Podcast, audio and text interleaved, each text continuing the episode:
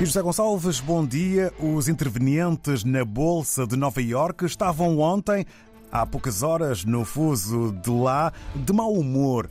Há razões para isso? Quando uma decisão de algum órgão regulador ou de algum banco central vai no sentido inverso daquilo que queriam aqueles que atuam em bolsa, nós já sabemos que os índices das bolsas vão cair. Isto, por um lado, por receio. Efetivamente, as previsões que são feitas a nível do mercado, quando elas não se cumprem, não se culpa aqueles que fazem as previsões, culpam-se aqueles que contrariam as previsões. E há motivos, às vezes, para contrariar.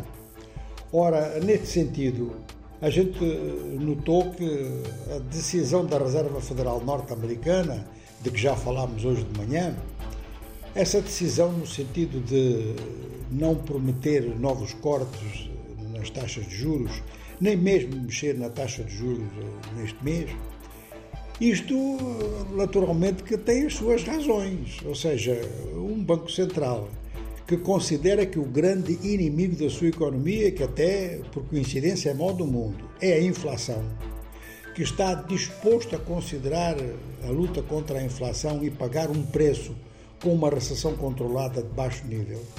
Logicamente que a liderança desse Banco Central vai ter precauções e vai querer ver no terreno, isto no terreno quer dizer na realidade concreta da prática económica, como é que as coisas passam num período de tempo que possa ser demonstrativo, que possa ser uma amostragem significativa.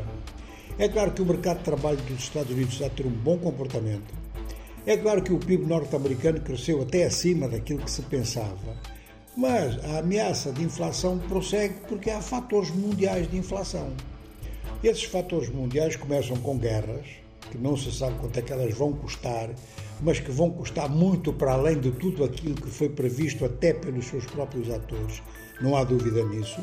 E, por outro lado, há de vez em quando queixas com escassez de determinados produtos e alguns deles são produtos base. De forma que este primeiro elemento explica porque é que as bolsas nos Estados Unidos atuaram em baixa ontem e isso repercutiu em várias outras bolsas do mundo, porque as bolsas norte-americanas têm esta influência, como sabemos.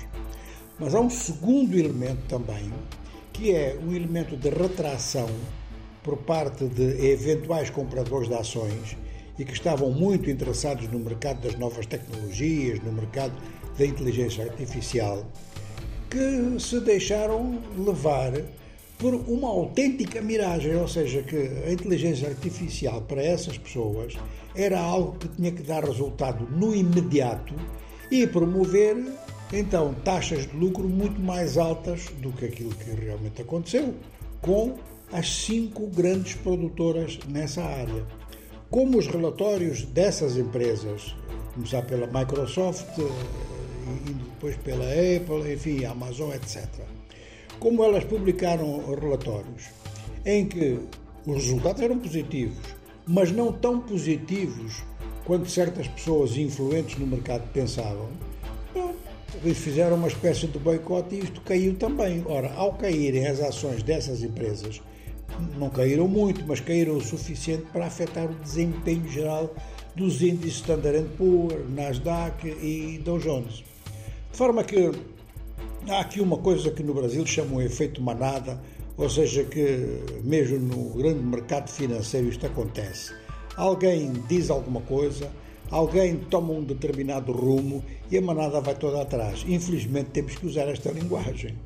E que assim seja, fica então tratado mais um tema na economia dos nossos dias.